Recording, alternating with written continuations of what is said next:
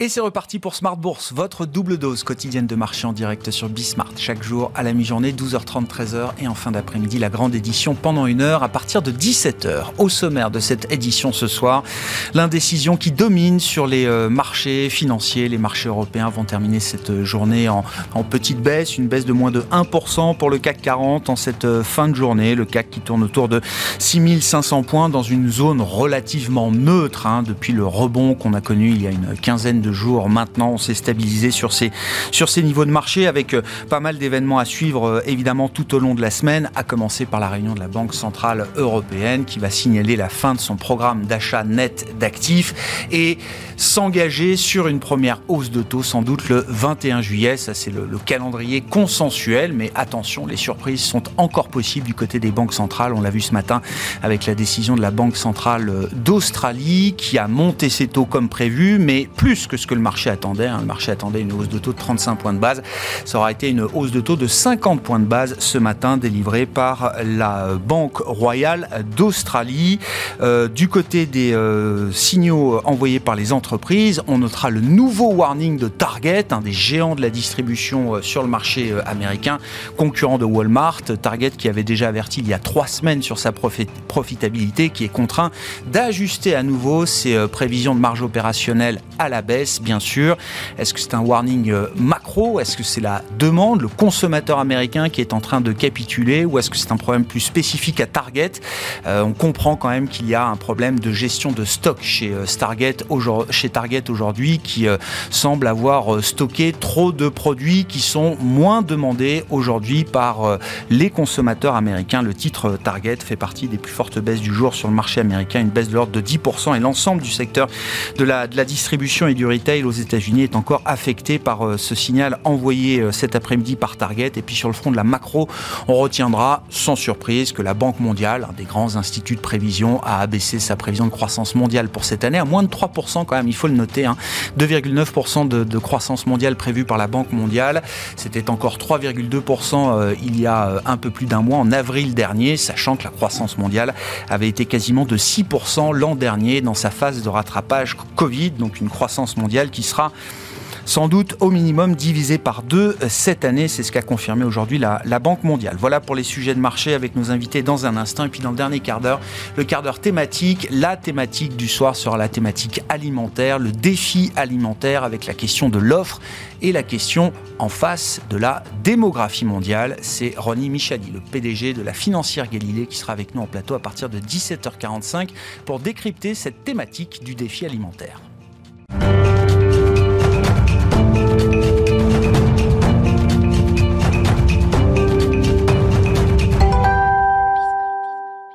Indécision et manque de conviction. Voilà ce qui euh, marque cette nouvelle séance boursière qui va se terminer dans le rouge en Europe. Les infos clés du jour avec Alix Nguyen. Pas d'embellie pour le CAC. Wall Street avance dans un vert léger. Globalement, les marchés pâtissent de la remontée des rendements obligataires. Le rendement de l'emprunt américain à 10 ans se stabilise juste en dessous des 3% après être repassé au-dessus de ce seuil hier pour la première fois depuis début mai. La prudence est à nouveau le maître mot dans un environnement de resserrement de la politique monétaire des banques centrales. Pour rappel, ce matin, la Banque d'Australie a relevé son principal taux d'intérêt d'un demi-point, soit une hausse plus forte qu'anticipée. Retrouve de directement impacter les valeurs technologiques. L'indice Stock 600 associé connaît la deuxième plus forte baisse sectorielle en Europe, derrière la distribution. La Banque mondiale n'adoucit pas l'atmosphère puisqu'elle abaisse sa prévision pour la croissance mondiale à 2,9% cette année contre 4,1% précédemment. L'institution a mis en garde contre le risque de stagflation. Elle indique aussi que l'invasion de l'Ukraine par la Russie, cumulée au déséquilibre causé par la crise sanitaire, menace de nombreux pays de récession.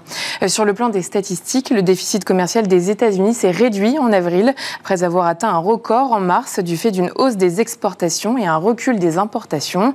Il s'est élevé à 87,1 milliards de dollars en avril, soit un repli de près de 19,1% par rapport au mois précédent. Et puis, autre fait notable, à New York, Target chute après une deuxième révision à la baisse en moins d'un mois de ses perspectives. La chaîne de supermarchés américaine annonce anticiper au deuxième trimestre une marge opérationnelle d'environ 2% contre une prévision précédente de 5,3%. Ses concurrents Walmart et Costco sont aussi en net repli. Demain, enfin, veille de décision de politique monétaire de la BCE, l'agenda macroéconomique sera léger. Il y aura à 11h les nouvelles prévisions économiques de l'OCDE. Tendance, mon ami, deux fois par jour, les infos clés de marché à 12h30 et 17h avec Alix Nguyen dans Smart Bourse sur Bismart.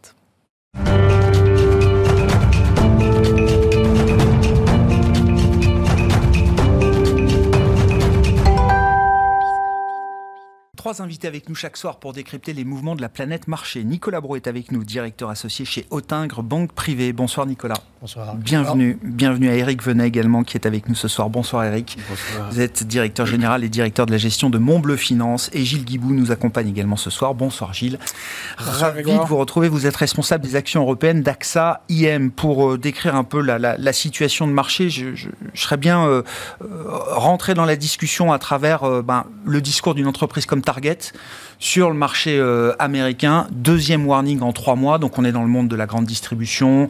Euh, Target avait déjà averti il y a moins d'un mois, euh, je crois le, le lendemain de l'avertissement de Walmart, hein, qui avait été quand même des, des gros avertissements surprises pour le marché. Les titres avaient dévissé de 15-20% sur ces nouvelles-là au cours du au cours du mois de mai. Deuxième avertissement pour Target, il semble qu'il y ait un sujet de, de, de gestion des stocks. Est-ce que c'est spécifique à Target? Est-ce que c'est une problématique qu'on va retrouver dans d'autres secteurs, dans d'autres entreprises? La gestion des chaînes d'approvisionnement, des chaînes de valeur, ça a été clé évidemment pendant la période pandémique, quand l'offre était euh, fermée. Maintenant, on sent que c'est le, le, changement de comportement du consommateur, le, le, le niveau de la demande qui explique peut-être en partie ces problématiques de stock là pour ce type d'entreprise aujourd'hui. Alors je pense qu'effectivement sur la problématique des stocks, il faut séparer entre les entreprises industrielles et les entreprises euh, qui sont plus liées à la consommation. Euh, dans celles qui sont liées à la consommation, ce que, ce que met en avant Target dans son communiqué aujourd'hui, c'est une transformation en fait de la nature de la demande. Ce qu'on est en train de voir, c'est que euh, l'inflation qu'ont dû absorber, et c'est les ménages américains, mais c'est les ménages qui ont absorbé toute cette, toutes ces hausses de prix, puisque ce qu'on a, qu'on a pu voir jusqu'à maintenant, c'est que ces hausses de coûts, les entreprises ont été en mesure de transférer ces hausses de coûts euh, à leurs clients finaux, euh, à tous les niveaux de la chaîne de production. Donc c'est bien finalement le ménage euh, qui a absorbé toutes ces hausses de coûts. Et ce qu'on est en train de voir, c'est que le ménage moyen a vu son pouvoir d'achat entamé mmh. par, ces, par, par, par, ces hausses de coûts. Et donc, ce que met en avant Target, c'est que, bah, effectivement, ils ressentent une transformation de la demande. Ils avaient fait état lors de leur premier profit warning il y a quelques semaines euh, euh, d'un déplacement de la demande vers des produits un peu plus d'entrée de gamme. Ouais. Ils confirment ça. Ça veut dire deux choses pour eux.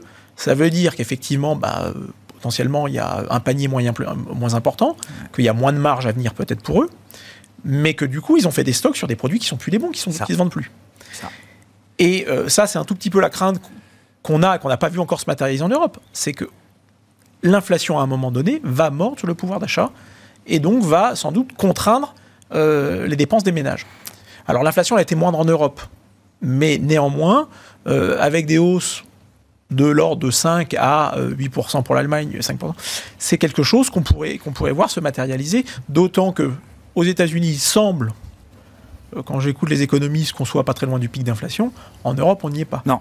Donc, euh, donc effectivement, il y a des questions à se poser sur euh, sur la capacité des ménages à consommer dans un environnement inflationniste. Mais d'un point de vue micro, euh, c'est le, schéma Target, on risque de le retrouver euh, dans d'autres entreprises, encore une fois, d'autres secteurs.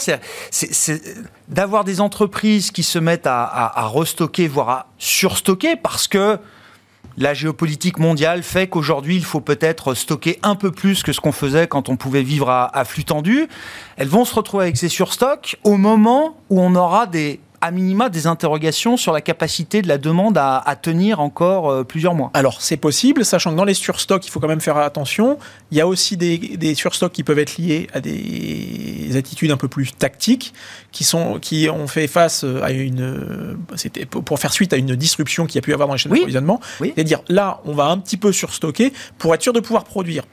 Euh, et donc, on, on, a, au niveau des entreprises industrielles, une volonté de soit surstocker pour pouvoir continuer à produire mm. et se prémunir contre non seulement des hausses de prix, mais surtout contre des disruptions. Parce qu'en fait, une entreprise qui n'arrive plus à produire, potentiellement, ça lui fait quand même gonfler ses stocks. Euh, je crois que c'était Iveco qui rappelait qu'aujourd'hui, ses stocks étaient montés, mais pas des, des stocks de matières de, de, matières premières. De, de, produits quasi finis parce qu'en fait il leur manquait des composants. Il manque la pièce qui fait qu'on peut pas et, euh, donc on peut pas le produit, qu'on peut pas terminer et donc on peut pas enregistrer la vente. Donc on, a intérêt dans ces cas-là à se dire bah, je vais stocker un tout petit peu plus en amont ces, ces, matières premières pour pouvoir continuer à écouler mes ventes parce que sinon en fait je vais, je vais stocker du, du produit semi-fini, et finalement, ça a un coût pour l'entreprise plus important. Donc, il faut être un peu plus granulaire. Ce qui est vrai, c'est que de toute façon, ces hausses de stock un petit peu généralisées, ça devrait peser un petit peu sur les marges des entreprises. On l'a un petit peu vu dans certains secteurs au premier mmh. trimestre. Mmh. Nicolas, effectivement, la gestion des stocks, alors je le disais, hein, c'était déjà un élément clé pendant la période pandémique euh, avec les problèmes d'offres ça le reste, avec en plus désormais euh, l'interrogation de la demande. Euh, où se portera la demande du consommateur demain en fonction de mon industrie, de mon secteur Ça a été très bien résumé par, euh, par Gilles. Il est logique dans le contexte qu'on connaît que le consommateur soit le maillon le plus fluctuant. Donc là, le pilotage de la demande future, bah, c'est l'objet évidemment de la conduite de, de, toutes ces entreprises-là, directement face au consommateur. Mais partout, en fait, on a un effet mémoire hmm. de la pandémie. Hmm. Euh, la première phase, la sortie de la pandémie, et donc il y a une crainte absolument dans tous les segments, jusqu'au segment industriel, de avoir des stocks, ça coûte.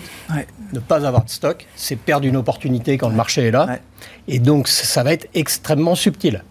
Alors, encore une fois, dans un premier temps, c'est face au consommateur, je pense qu'il y a le plus d'éléments de surprise. Hmm quand on voit la chaîne de l'aéronautique, hein, pour partir très loin du consommateur, euh, et qu'on lit que dans un avion, il y a 3 millions de pièces, la subtilité de la supply chain, qui est un sujet constamment évoqué par le management de Airbus ou de Boeing, c'est absolument passionnant. Alors, comment est-ce qu'on se prémunit de tout ça? Eh ben, Des gens qui, ont, qui ont en général pris plutôt un temps d'avance, qui ont plutôt un niveau d'intégration important, euh, mais évidemment, il n'y a, pas de secret, ça va être un des sujets centraux de la période de publication. Une fois de plus, hein, ça fait maintenant 18 mois qu'on est avec ces problématiques de supply chain. Alors le lien que vous faites, évidemment, c'est sur la tendance de consommation générale et en mm. quoi la tendance, le, contexte inflationniste mord sur le...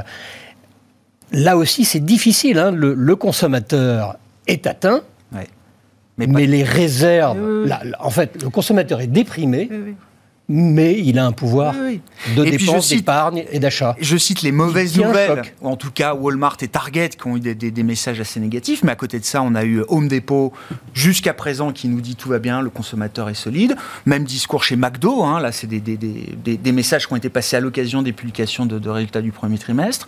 Chez Costco, alors là on est dans le discount, le gros, euh, hein. le grossiste ou semi-grossiste pour les particuliers, là aussi, pas de problème très variable, d'un positionnement à l'autre, effectivement, les messages sont assez variables.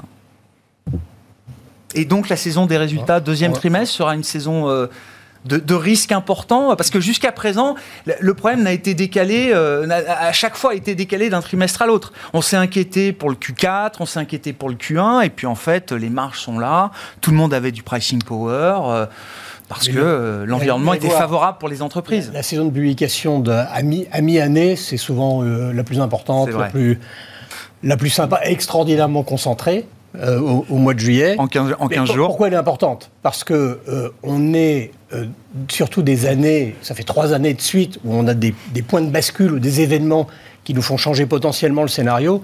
Donc on a mis parcours, on a des entreprises qui peuvent nous dire des choses sur le pilotage de l'année et déjà une projection de l'année mm. sur l'année suivante. Mm. Deux, euh, euh, en ce qui me concerne, le débat macroéconomique, il est intéressant, mais on tourne en rond depuis des mois, pas des semaines, des mois, sur inflation, inflation, taux d'intérêt, taux d'intérêt.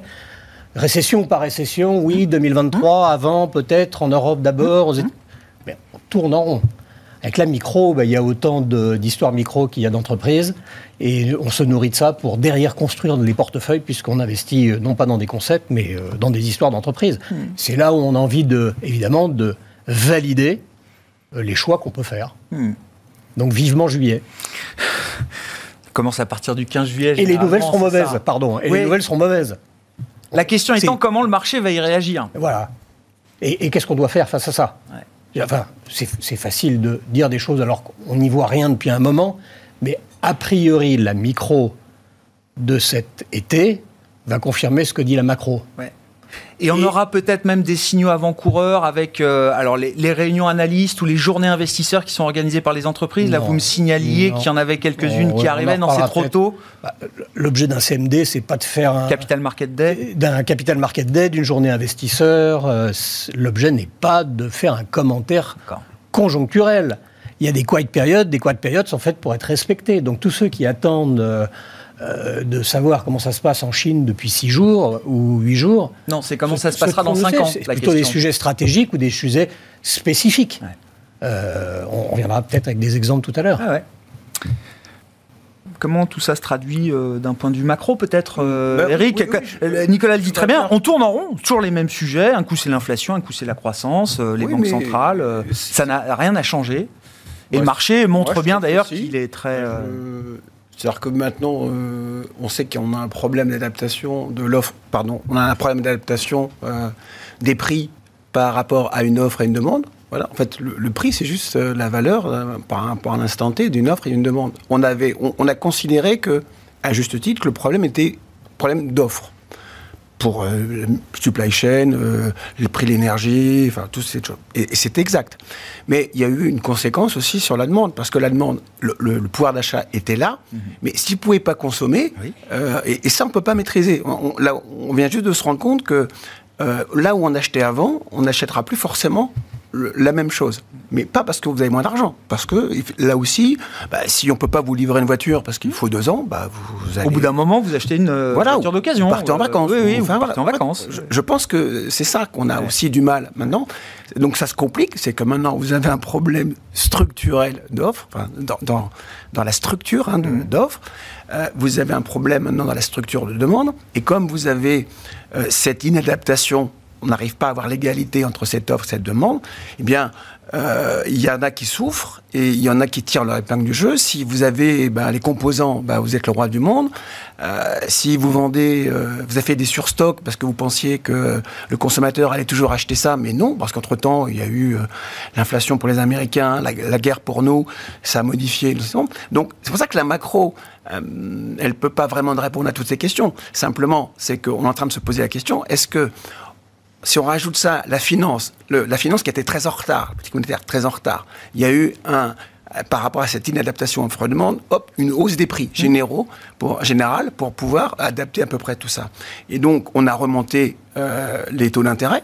Et la chose qu'on se pose maintenant, c'est est-ce que cette remontée de taux d'intérêt va pas maintenant, à son tour, jouer sur maintenant les quantités d'offres et de demandes? En fait, c'est ça la vraie euh, question. Donc, pour l'instant, comme on n'a pas de réponse sur la quantité d'offres la quantité de demandes, si, on a une réponse sur la quantité d'offres, puisque ça s'améliore. La chaîne de production s'améliore. C'est la Chine qui... euh, Ça se détend. ça se détend un peu la. Chine. Les, les industriels ont commencé à réadapter leur, leur, euh, leur, leur supply chain, leur façon de produire. Vous avez la relocalisation, donc on a un peu plus de visibilité. Sur la demande, on ne l'a pas encore. C'est celle qui va arriver pour pouvoir après avoir les résultats, anticiper les résultats des entreprises qu'on n'arrive pas pour l'instant à faire. Et le- j'allais dire, Qu'est-ce qu'on fait je sais pas- non, mais la demande, c'est quelque chose qui peut euh, très vite euh, s'effondrer? Non, je crois pas. Non, je, crois. elle est très- D'accord. Il y a dans la demande, vous avez le pouvoir d'achat, mais vous avez l'envie. Et je pense que l'envie, elle est très très forte. Donc, on, a de l'épargne. Donc, faut pas accorder trop d'attention. Vous dites par exemple aux enquêtes de sentiments, morale des ménages, du consommateur, parce que c'est vrai que c'est des sentiments euh, qui sont bas, dégradés. Oui, mais euh, vous avez un sentiment parce que justement, vous n'avez pas forcément le désir en face. Vous avez le désir de consommer, mais si vous ne trouvez pas votre euh, objet de Oui, désir, enfin, je- Oui, oui, vous êtes insatisfait. voilà. Donc, alors, je ne parle pas de la frustration de, de- de- de l'environnement, parce que l'en- l'environnement est, est loin d'être serein, ce qui nous fait dire que est-ce qu'on vaut 6000, enfin, euh, 6005 sur le CAC? Dans l'absolu, non, mais c'est pas le sujet. Le sujet, c'est l'adaptation de cette macro et de cette micro. Et donc pour vous, la demande est solide quand même encore aujourd'hui? oui, oui, oui, oui. Et dès qu'on aura euh, retrouvé un certain Ah équilibre, euh, parce qu'on va puiser sur cette épargne, et quand vous avez moins d'épargne comme aux États-Unis, bah vous, et que les marchés financiers étaient très chahutés, vous êtes, vous aperçu qu'il serait peut-être au moment de, de retravailler. Vous avez de population le, taux de participation qui augmente, et vous allez retravailler, vous, vous limitez la hausse de salaire aux États-Unis, du coup, et vous retrouvez un certain équilibre. Il faut retrouver juste, on est juste dans une marge où retrouver un certain équilibre. Parce que on a eu quand même un, grand choc à, à, absorber. Euh, plusieurs, oui, un voire plusieurs.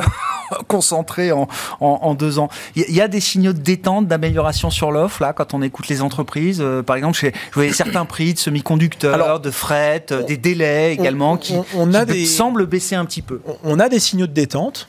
Euh, maintenant, il y a encore quelques tensions qui apparaissent, hein, euh, sur l'agriculture notamment.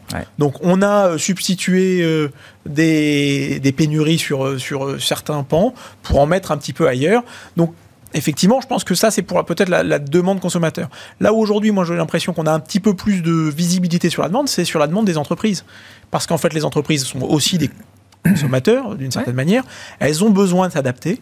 Elles ont besoin de s'adapter au monde digital, elles ont besoin de s'adapter aux normes euh, environnementales, et que ça, euh, avec un certain nombre d'aides, et ça, ça va flécher quand même un certain nombre de dépenses. Vous n'êtes pas inquiet sur les CAPEX les intentions d'investissement des entreprises Sur certains types de CAPEX. Parce qu'en fait, aujourd'hui, c'est une adaptation forcée.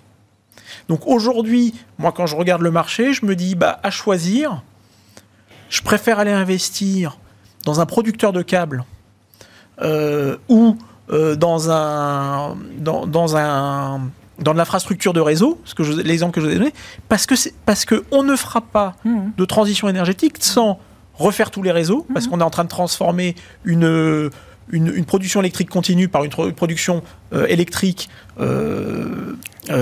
intermittente et décentralisée, alors qu'avant elle était centralisée. Hein. donc, euh, et tout ça, et pour faire ça, il faut, des, il, faut, il, faut il faut changer les réseaux, il faut refaire, et il faut refaire, euh, et donc pour ça il faut des câbles. Donc pour moi, on, pour des valorisations qui restent encore abordables, on a un investissement quasiment évident et en fait, on... le thème des capex industriels, là, pour vous, c'est dans le capex industriel, il y a un, certain type de euh, capex pour la suite que, que je trouve assez, assez, visible. Avec et quand vous disiez il y a rien qui a changé depuis le début de l'année, si il y a quand même quelque chose qui a mmh. changé c'est euh, la valorisation des marchés. Mmh. En Europe, de manière agrégée, on est revenu sur, sous, les niveaux moyens. Alors, je ne ferai pas, pas, attention à ça parce que je pense que ça peut être un peu, un peu trompeur, mais néanmoins, euh, quand on regarde, y compris les valeurs de croissance, elles ont fortement corrigé. Donc, quand on dit qu'est-ce qui a changé l'environnement, oui, les valorisations. Alors, elles restent sans doute un petit peu tendues sur la partie des valeurs de croissance, mais on a quand même corrigé sans doute une grosse partie de l'excès. Mmh. Donc, je trouve qu'il commence à, de ce point de vue-là, pour un investisseur de moyen terme, euh, Même si on manque de visibilité encore à court terme, vous dites alors, les prix de valorisation permettent de se projeter à nouveau sur des à moyen terme, euh, moyen long terme. À, court terme, euh, ça a jamais, je veux dire, la moyenne n'a jamais constitué un plancher, sinon ce serait pas une moyenne, ce serait un plancher. donc, une moyenne est faite pour être traversée, mais néanmoins, nous, on était très mal à l'aise pour investir depuis 2-3 ans parce qu'on était sur des valeurs qui étaient bien au-delà, mm. et pour des raisons d'environnementaux. donc, si on commence à se dire finalement, la Fed, et c'est un peu ce qu'a fait remonter les marchés il y a deux semaines euh, ou la semaine dernière, on s'est dit bah, finalement on est en train de passer le pic d'inflation et donc on va avoir le pic euh, de resserrement monétaire euh, à, l'automne. Le fait de se dire bah, on a le pic parce que derrière en fait l'économie est en train de se dégrader donc il n'y aura pas de, capacité à resserrer plus les taux.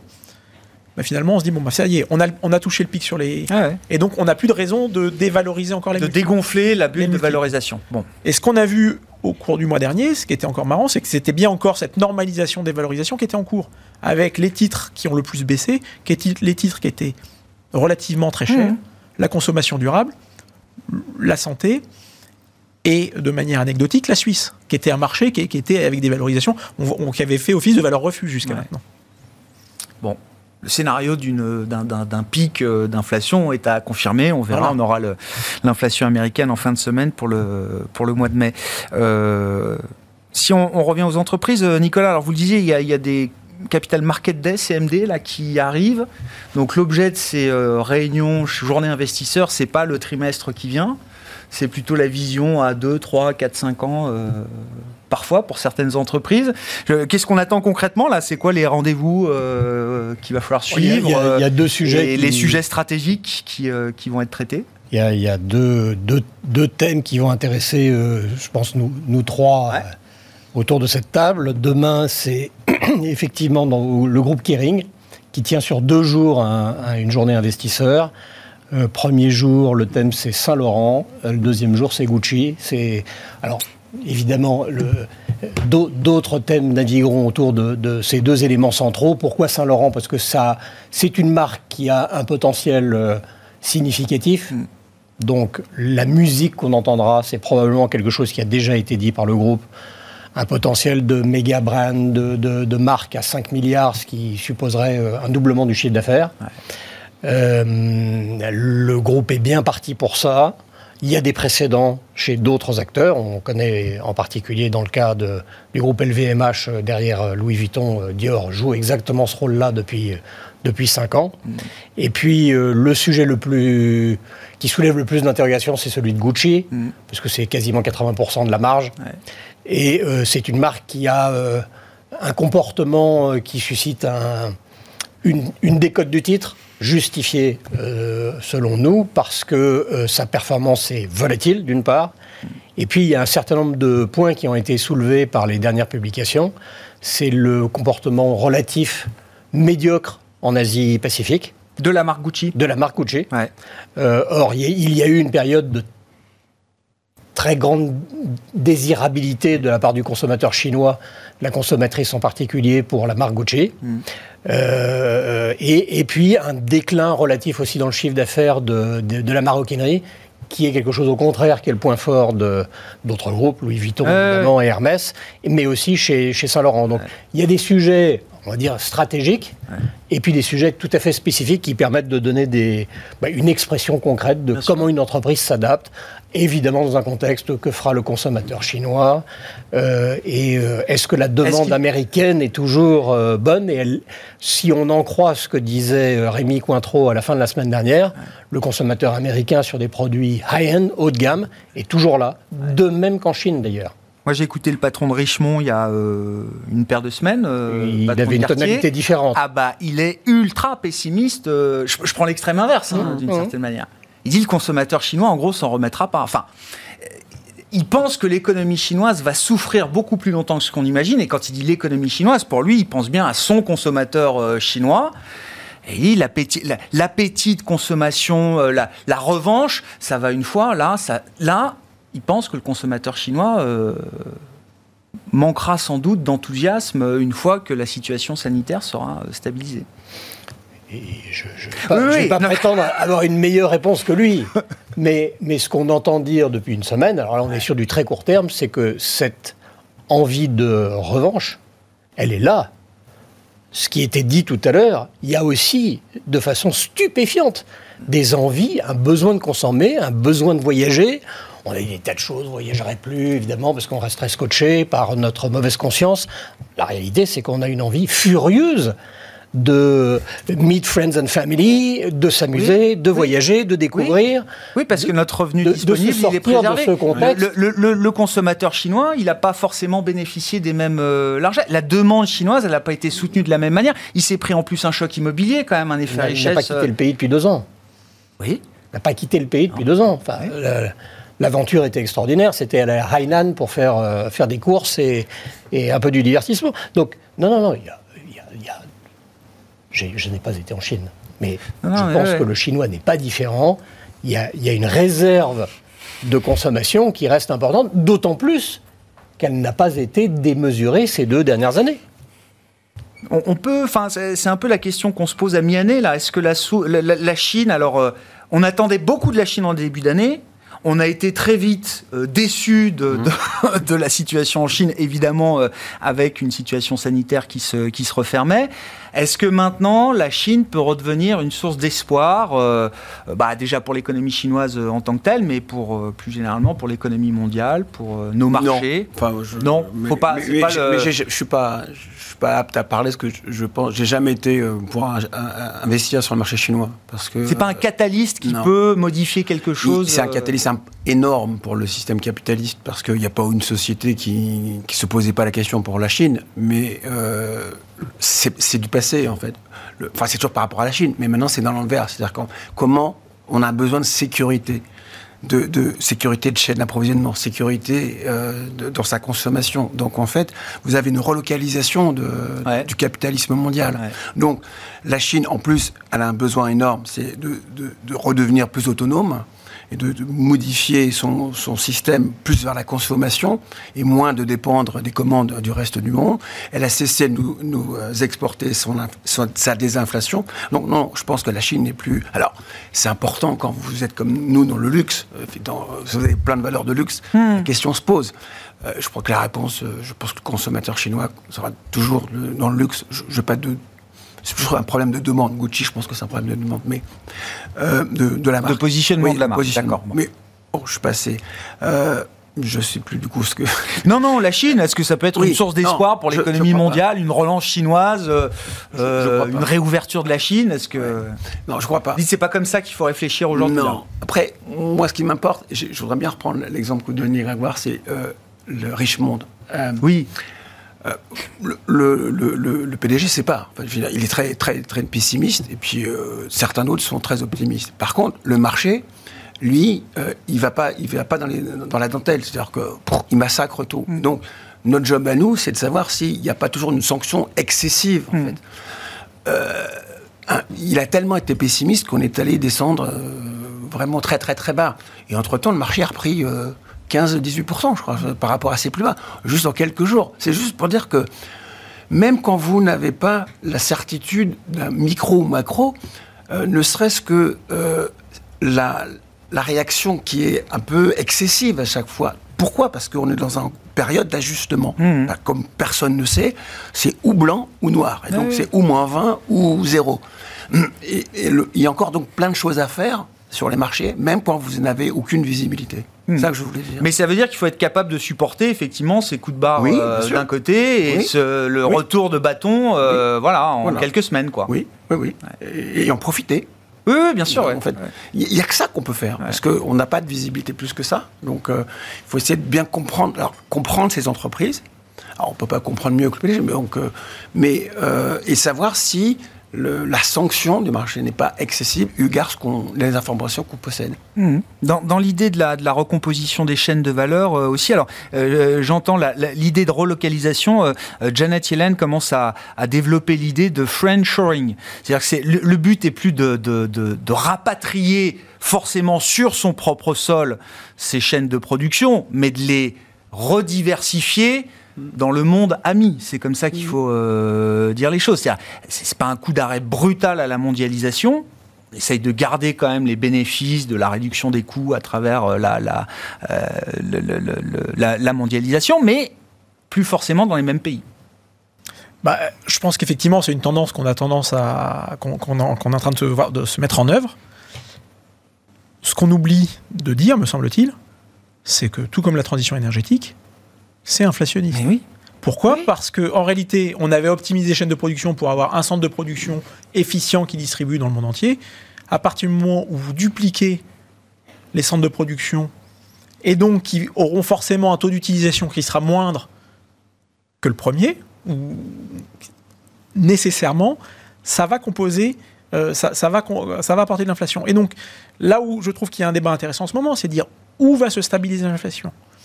Et je crois qu'aujourd'hui, alors encore une fois, je ne suis pas économiste, mais de manière complètement intuitive, quand je vois la transition écologique, que je vois ce genre de mesures, je me dis,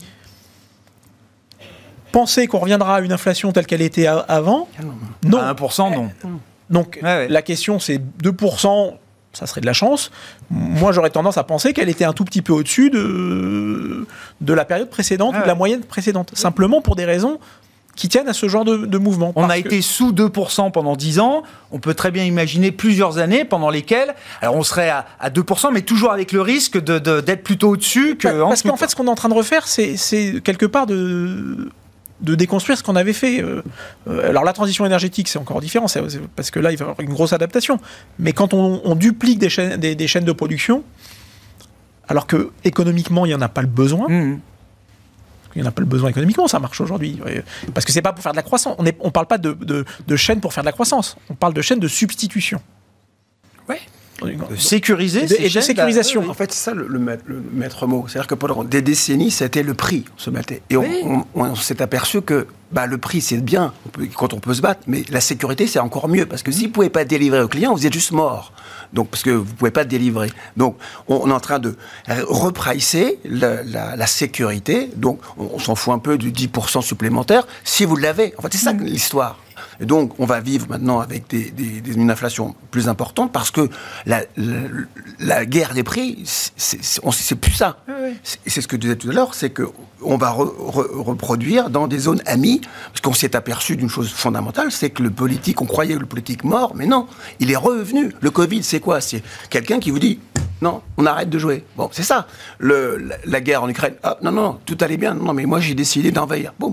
Donc, il faut reproduire dans des zones relativement sécurisées, en maîtrisant Ah ouais. un temps soit peu le politique. euh. Donc c'est ça qui passe. C'est le Donc, comme Voilà, le ça. euh, donc ça, c'est un coût, Ouais. c'est un coût, et mais c'est un coût parce que c'est beaucoup plus important que de se battre pour euh, 3-4%. C'est de la souveraineté. Voilà.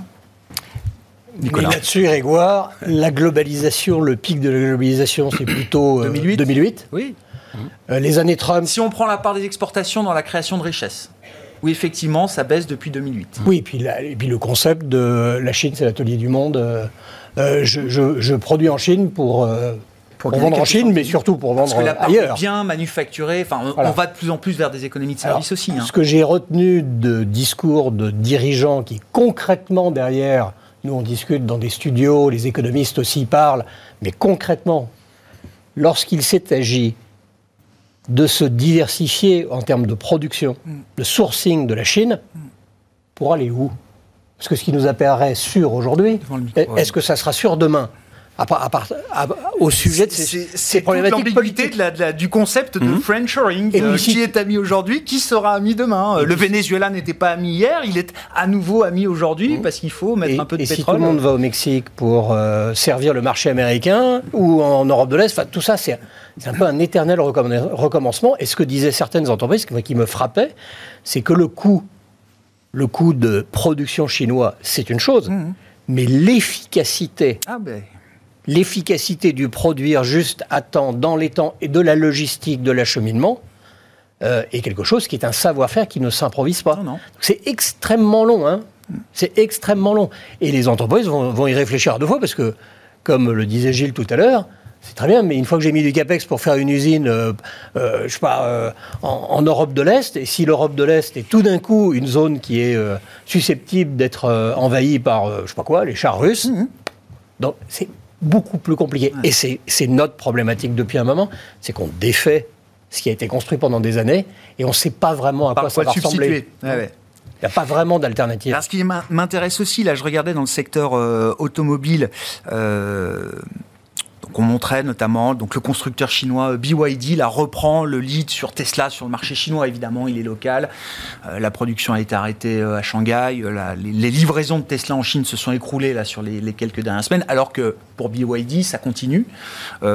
Et on voit aussi dans la stratégie de BYD de plus en plus une intégration verticale jusqu'à la production des métaux essentiels à la construction des batteries électriques, à savoir notamment le, le lithium. C'est-à-dire une intégration qui va jusqu'à euh, déployer des investissements euh, en plusieurs milliards de dollars vers des mines, vers des euh, installations de raffinage de métaux. On le voit aussi dans les semi-conducteurs. STM veut être euh, indépendant, en tout cas à 40%. C'est l'objectif en approvisionnement en carbure de silicium.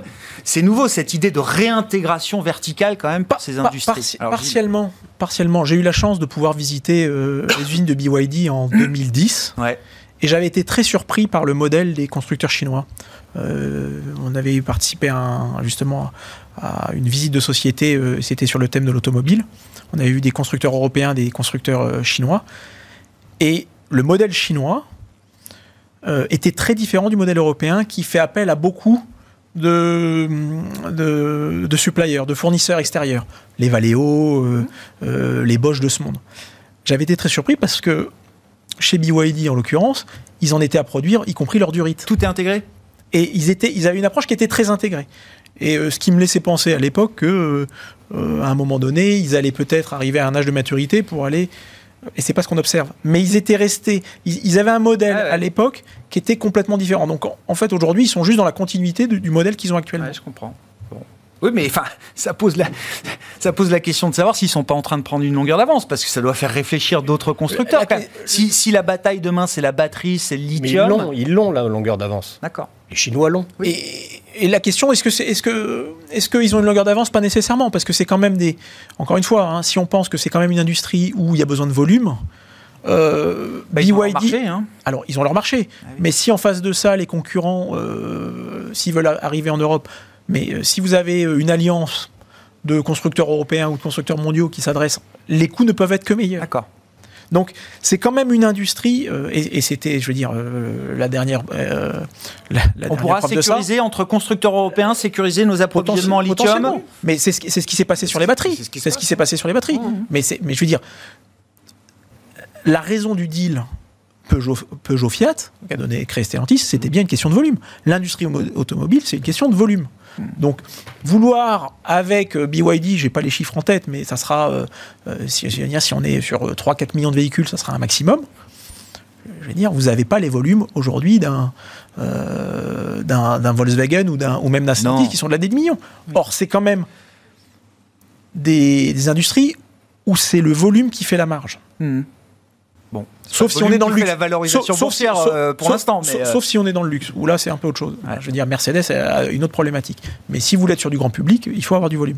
Bon, petit tour de table rapide là. Euh, où est-ce qu'on en est sur le plan de l'investissement Qu'est-ce qui guide aujourd'hui l'investissement, tactiquement, stratégiquement? Gilles? Bah, je, ce dont je, ce, dont je vous faisais part euh, précédemment, je pense qu'effectivement, le CAPEX des entreprises, les dépenses d'investissement des entreprises, pour moi, c'est une piste de réflexion. Je cherche à regarder où on peut se prémunir euh, de l'inflation, donc des sociétés qui ont été très fortement chahutées depuis plus d'un an.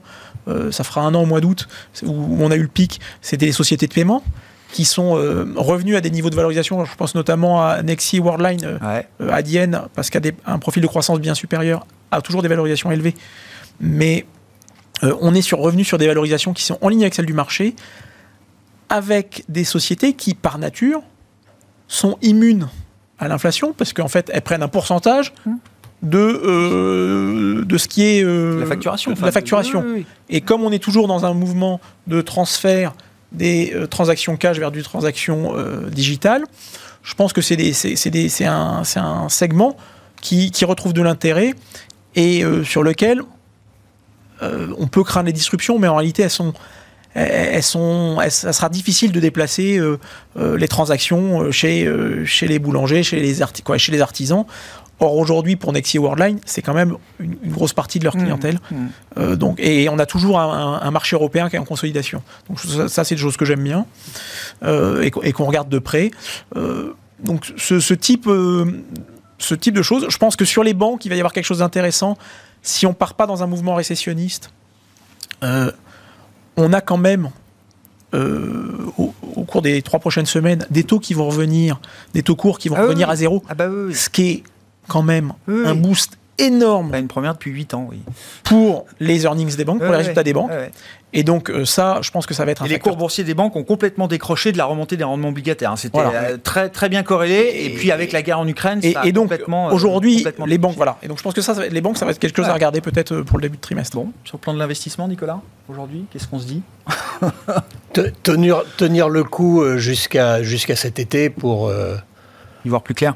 Non, mais pour, avoir un biais, un, biais, un biais offensif, un biais optimiste. Hein. le marché est dans un long processus de, il cherche à faire un, bottom, un premier signal en mars, un, premier, un deuxième signal au mois de mai.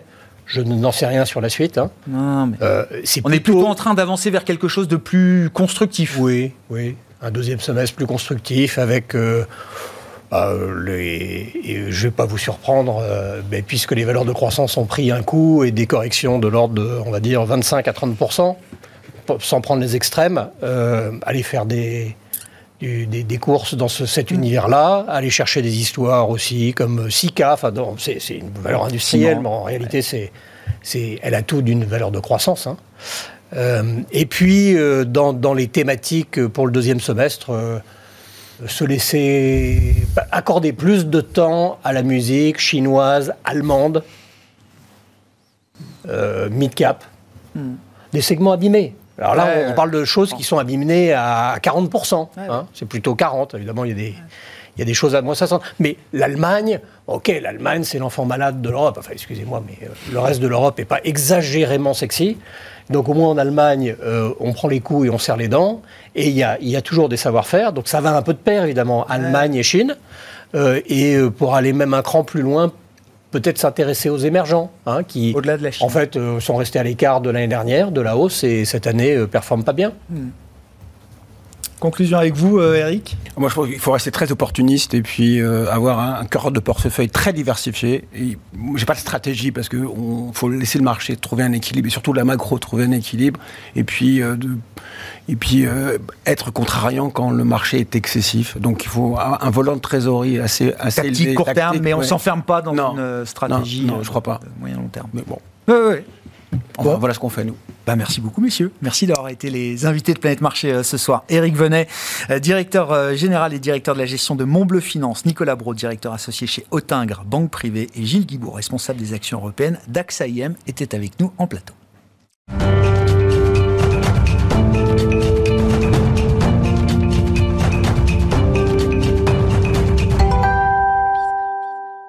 Dernier quart d'heure de Smartbourg, chaque soir, c'est le quart d'heure thématique et régulièrement, nous, euh, avons rendez-vous avec Ronnie Michali, le PDG de la financière Galilée, pour décrypter justement une grande thématique de marché, une grande tendance euh, d'investissement. Ronnie, bonsoir. Bonsoir Grégoire. Merci beaucoup d'être là euh, à nouveau avec cette nouvelle thématique que qu'on va décrypter ensemble, que vous allez décrypter pour nous avec les, outils d'analyse que vous avez développés à la financière Galilée, autrement dit le codex des thématiques, c'est comme ça que vous avez intitulé cette, cet outil et ce processus euh, d'analyse. Le thème, c'est celui du défi alimentaire, un grand thème d'actualité porté par euh, une méga tendance démographique notamment, Ronnie. C'est ça le point de départ. Hein.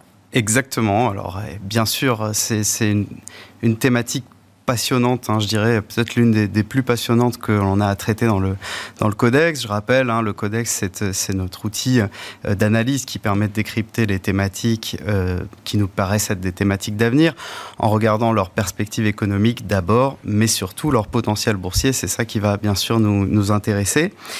Et euh, peut-être commencer, vous parliez de, de, thématiques euh, démographiques, la, la FAO, hein, qui est euh, finalement l'organe des, des, Nations Unies qui s'occupe de l'alimentation, de l'agriculture, nous dit que un enfant de moins de, de moins de, de 5 ans, finalement, meurt de faim dans le monde toutes les, toutes les 10 minutes. Mm-hmm. Donc ça, c'est déjà une statistique assez impressionnante. Et parallèlement, finalement, on a euh, un tiers de la production mondiale euh, qui part en gaspillage. Donc un tiers de, de, la production finalement qui est cultivée, qui est transformée, qui est délivrée en gaspillage alimentaire. Hmm.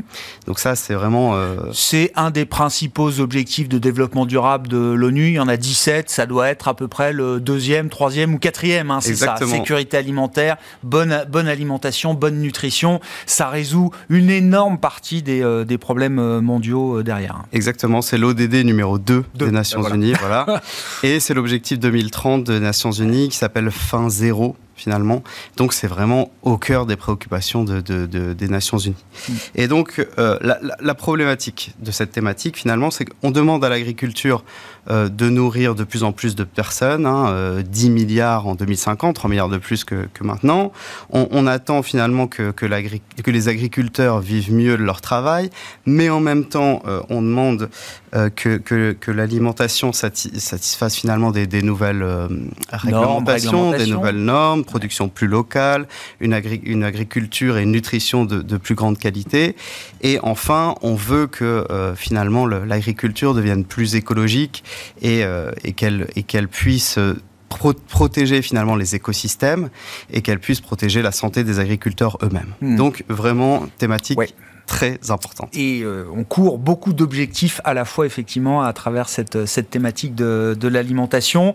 Euh, oui, et donc, si je reviens à, l'analyse boursière de la thématique, oui, c'est une thématique au sens où vous l'entendez chez Financière euh, Galilée, c'est pas juste un play sectoriel, c'est bien une thématique globale, mondiale, transsectorielle. Exactement. Alors, on vérifie, euh, bien sûr, quand on fait les fondamentaux de la thématique, on vérifie qu'elle soit structurelle, bien sûr, internationale et transversale. C'est toujours le même processus. Alors, structurelle, bon, on a dit, hein, augmentation finalement de, du nombre d'habitants dans le monde, euh, baisse des ressources naturelles. La demande actuellement euh, est, est plus forte que, que l'offre, mmh. donc déjà actuellement. Et puis tout ça se fait dans un exode rural important qu'il y a dans les pays émergents, donc il y a de moins en moins de producteurs. Euh, le gaspillage alimentaire est de plus en plus important. Une statistique qu'on a trouvée intéressante chez Financière Galilée, euh, aussi par rapport au gaspillage, c'est que si le gaspillage était un pays, finalement, il serait le troisième pays le plus pollueur dans le sens le plus émetteur de gaz à effet de serre dans le monde. Donc c'est quand même. C'est-à-dire la part du gaspillage, la part de la nourriture, ce un tiers de, de, de nourriture processée, transformée qui n'est pas, euh, qui ne sert pas à nourrir, qui est gaspillé. Vous oui. dites si on le transforme en, en, en valeur de pollution d'une certaine manière, voilà. c'est euh, un des pays en fait, les plus euh, pollueurs de la planète. Quoi. Toute l'énergie que ça prend pour être euh, produit, finalement distribué, ouais, etc., et enfin gaspillé, eh ben, ce serait le troisième pays le plus émetteur de gaz à effet de serre mmh. derrière les États-Unis et la Chine, finalement. Mmh. Donc, euh, bon, bien sûr, il y a aussi, on parle beaucoup de la faim dans le monde, mais il y a aussi des, des problèmes en termes de qualité finalement de, de l'alimentation. Il y a des pays qui font face à des problèmes euh, médicaux dus à l'alimentation, l'obésité, l'hypertension, euh, le diabète. Certains pays, comme les États-Unis, ont euh, 34%, je crois, de leurs adultes qui souffrent d'obésité.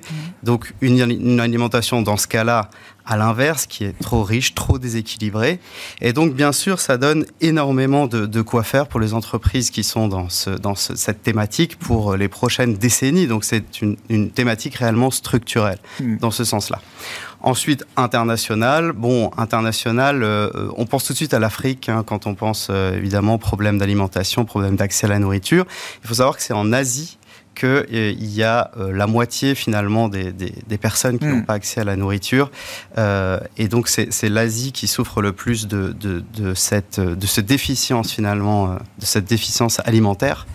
Euh, et donc c'est bien sûr une problématique, une problématique internationale et, et transversale. Je dirais qu'il y a vraiment beaucoup de secteurs qui sont, qui sont, impliqués. Qui sont concernés. Ouais, ouais. Bien sûr. Donc l'agriculture, bien sûr, tout ce qui est exploitation de la terre, les cultures, l'élevage. Il y a tout ce qui est besoin en eau, besoin en électricité aussi, la, les besoins en pesticides, donc mmh. ça c'est pour l'agriculture. Ensuite, il y a tout ce qui est euh, le secteur de la transformation, hein, qui va transformer la matière première en biens consommables. Il y a tout ce qui est logistique, avec l'acheminement, l'approvisionnement.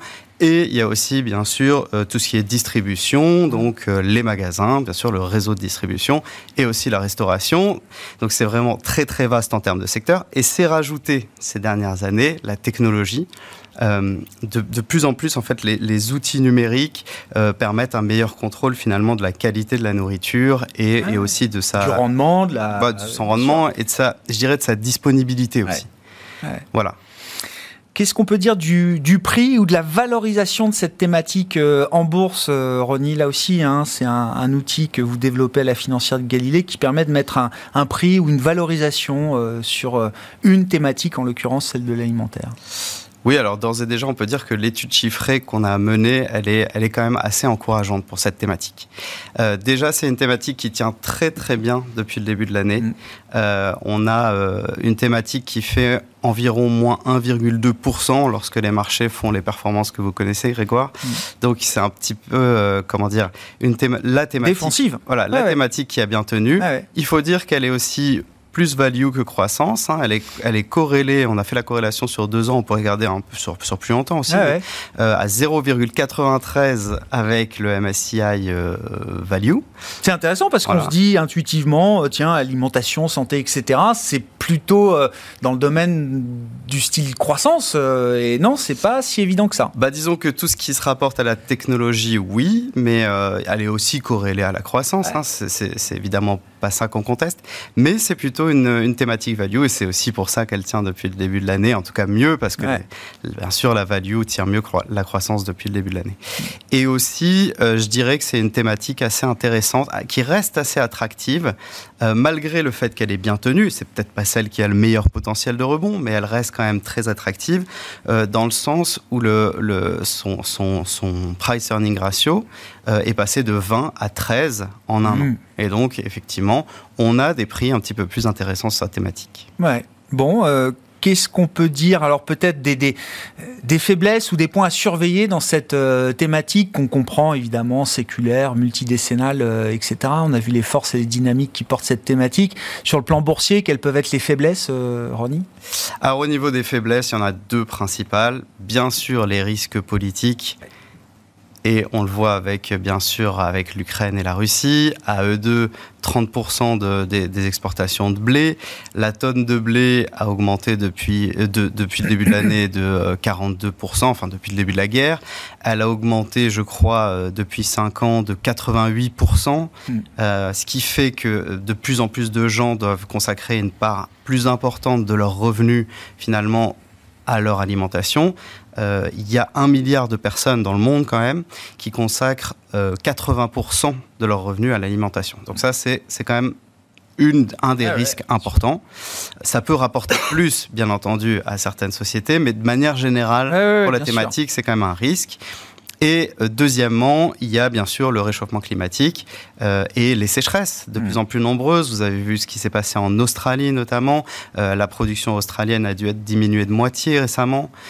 Donc c'est réellement voilà, réellement ah, ça le risque, climatique, Et je dirais, puisqu'on n'a pas parlé d'ESG, mais dans nos outils, on fait depuis récemment maintenant une analyse ESG, même un scoring ESG de la thématique. C'est pas la thématique la plus la plus ESG. on a nous un score de mmh. 7,1 7,2 à peu près. Euh, alors que le benchmark, le MSCI World, a un score de 7,8 sur 10 hein, euh, en termes de SG. Euh, qu'est-ce qui pêche? C'est qu'il y a pas mal d'entreprises, notamment américaines, de pesticides dans la thématique, ou alors d'exploitation de volailles massives qui viennent plomber un peu le score ESG de la thématique. Hmm. Pour finir, euh, Ronnie, qu'est-ce qu'on peut dire du, gisement de fonds Est-ce que c'est une thématique euh, courue, j'allais dire, euh, dans les, marchés? Et puis, toujours, est-ce qu'il y a un ou deux ou trois supports là qui vous paraissent intéressants et que vous utilisez même peut-être chez Financière Galilée? Bien sûr. Alors, bon, vous connaissez tous Pictet Nutrition, très connu hein, dans la gamme des fonds qui sont euh, je dirais, tourné vers tout ce qui est food and beverage et agriculture aussi. Donc gestion active, là, hein, pour le coup. Exactement, gestion active. Euh, mais il y a aussi d'autres fonds intéressants. Alors, on a, nous, euh, remarqué aussi BNP Paribas Smart Food. Mm. On a BNY Mellon Future Food. Bon, ça, c'est pour, les, ça, pour les fonds. on a aussi des ETF. Alors, des ETF qui ont très, très bien performé depuis le début de l'année, qui sont plus tournés agriculture, forcément, avec l'augmentation des matières premières. Plus matières premières en voilà. tant que telles. Ça a bien marché vous, vous, avez Vanek Agribusiness, par exemple, ETF, mm. qui a très très bien marché. Euh, sinon, j'ai aussi iShares Agribusiness, qui, qui ont bien marché. Euh, il faut savoir quand même que, que c'est des, des, euh, des, ETF qui sont positifs depuis le début de l'année, voire très positifs pour certains, hein, entre 10 et 15% quand même. Donc, donc voilà, il y en a pour tout le monde. Il y a un gisement assez grand sur cette thématique, Grégoire, donc il y en a pour tous les goûts. Gestion active, gestion passive. La gestion thématique devient de toute façon de plus en plus étendue, euh, puisqu'il y a un essor des fonds thématiques. Oui, oui. Et puis euh, c'est transversal, ça dépasse euh, la gestion active versus la gestion passive. Exactement. Merci beaucoup Ronnie. Ronnie Michali avec nous régulièrement dans l'émission pour décrypter, vous l'avez compris, les, les, grandes thématiques de marché à travers l'outil de la financière Galilée, le Codex des thématiques. Ronnie qui est le président et directeur général de la financière Galilée qui était l'invité du quart d'heure thématique ce soir de Smart Bourse. Voilà pour cette édition. On se retrouve demain à 12h30 en direct sur Bismart.